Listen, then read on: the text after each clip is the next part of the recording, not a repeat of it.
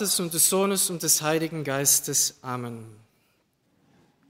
Liebe Mitbrüder, ehrwürdige Schwestern, liebe Gläubige,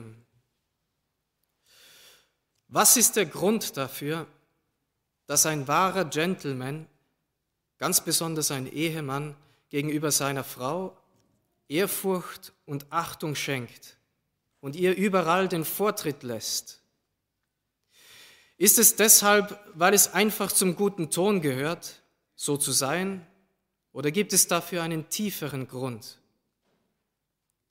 Wenn wir tiefer blicken, dann müssen wir erkennen, dass einer Frau schon von Natur aus Hochachtung, Ehrfurcht, eine gewisse Verehrung und Bewunderung gebührt.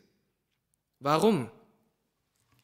Weil Gott das größte Geheimnis der Natur ihr anvertraut hat das Geheimnis, das einen neuen Menschen entstehen lässt, nach einem unbeschreiblich genialen Bauplan. Aber noch mehr deshalb, weil die Frau der Ort ist, an dem Gott eine unsterbliche Seele hervorbringt, gleichsam wie einen Tempel in einem Heiligtum, in dem er in besonderer Weise wirkt und Leben schenkt. Das ist der tiefste Grund dafür, warum ein Gentleman einer Frau Ehrfurcht und Achtung zeigt und ihr überall den Vortritt lässt. Nicht, weil er so gnädig ist, sondern weil, weil Gott sie tatsächlich so begnadet hat. Es gibt aber eine Frau, der Gott nicht nur die größten Geheimnisse der Natur anvertraut hat, sondern sogar das höchst, die höchsten Geheimnisse der Übernatur, die hier auf Erden geschehen sind. Vor allem das Geheimnis der Menschwerdung Gottes. Und diese Frau ist die allerseligste Jungfrau Maria. Es ist das Geheimnis, das sie zur Mutter Gottes werden lässt, das Geheimnis, ob dem sie selig preisen alle Geschlechter. Und es verwundert nicht, dass Gott selbst die allerseligste Jungfrau mit Gnaden und Privilegien ausgezeichnet hat, die, wie kein anderer Menschen auf Erden. Gott wollte aber nicht, dass sie allein in dieser Welt lebt, sondern sie stellte an ihre Seite sondern er stellte an ihre Seite den heiligen Josef als einen wahren Ehemann. Und wir können nur erahnen, was für eine große Wertschätzung und Ehrfurcht, was für eine Hochachtung der heilige Josef gegenüber seiner heiligen Ehefrau gehabt haben muss. Seine Bewunderung und Verehrung muss unbeschreiblich groß gewesen sein. Es war einmal ein Mann, der eine bestimmte Familie schon lange insgeheim bewunderte, wie wohlerzogen dort die Kinder sind und gleichzeitig fröhlich und glücklich alle waren. Und er wurde eines Tages als Gast zu dieser Familie eingeladen und er hörte zu, wie der Jüngste, der sich unbeobachtet glaubte, vor einem Bild der heiligen Familie stand und es betrachtete. Er musste leise lächeln, als er hörte, wie dieser Kleine tatsächlich den heiligen Josef auf diesem Bild für seinen Vater hielt und die allerseligste Jungfrau für seine Mutter. Aber der Vater dieser Familie gestand ihm am Ende etwas verlegen, dass er es sich wirklich zum Vorsatz gemacht hat, seine Ehefrau so rücksichtsvoll, höflich und treu zu behandeln, wie der heilige Josef sich verhalten hätte gegenüber der Gottesmutter. Und wenn alle christlichen Ehemänner auch nur ein wenig von dieser Achtung, von dieser Ehrfurcht gegenüber ihren Ehefrauen hätten, um wie viel glücklicher und segensreicher wären die Familien. Wie sehr würden an diesem Beispiel alle Vorurteile zerschellen, die in einer katholischen Familie nur eine unglückliche und unterdrückte und geknechtete Frau vermuten. Aber auch wenn jemand, wenn niemand so rein und so heilig sein wird wie die allerseligste Jungfrau Maria, so gibt es keine Frau auf Erden, die ein Ehemann mehr achten, mehr schätzen und lieben sollte als seine Ehefrau. Und in dem Maß, in dem sie der Gottesmutter ähnlich wird, wird sie auch für ihn und die Kinder bewunderungswürdiger und segensreicher werden. Es gibt kaum eine Lebensaufgabe, die mehr unterschätzt wird als die Rolle einer Ehefrau und Mutter. und dennoch hängt die ganze Welt daran. Dem großen Benjamin Franklin, dem fiel einer seiner Arbeiter auf, weil er immer ungewöhnlich heiter war und überall angenehm auffiel. Er hatte immer für jedermann ein freundliches Wort, ein freundliches Lächeln. Der Frohsinn sprudelte nur so aus ihm heraus, so dass der berühmte Mann ihn eines Tages fragen musste, woher das kam. Der Mann gab die Schuld dafür nur seiner Frau, die für ihn nicht viel mehr als das Gewöhnliche getan hat, aber mit einer solchen Hingabe und auf eine so liebenswürdige Weise, dass sie es immer verstand, ihm das Herz zu erfreuen. Und Benjamin Franklin sagte ihm, danken Sie Gott, dass er ihnen eine so weise und kluge Frau geschenkt hat.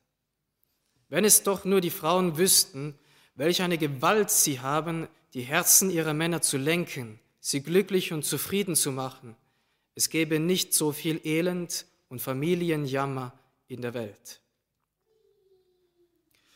Liebe Gläubige, wir können nur vermuten, wie sehr das Herz des heiligen Josef angewiesen war auf die ermutigende, hingebungsvolle Bestärkung durch die allerseligste Jungfrau.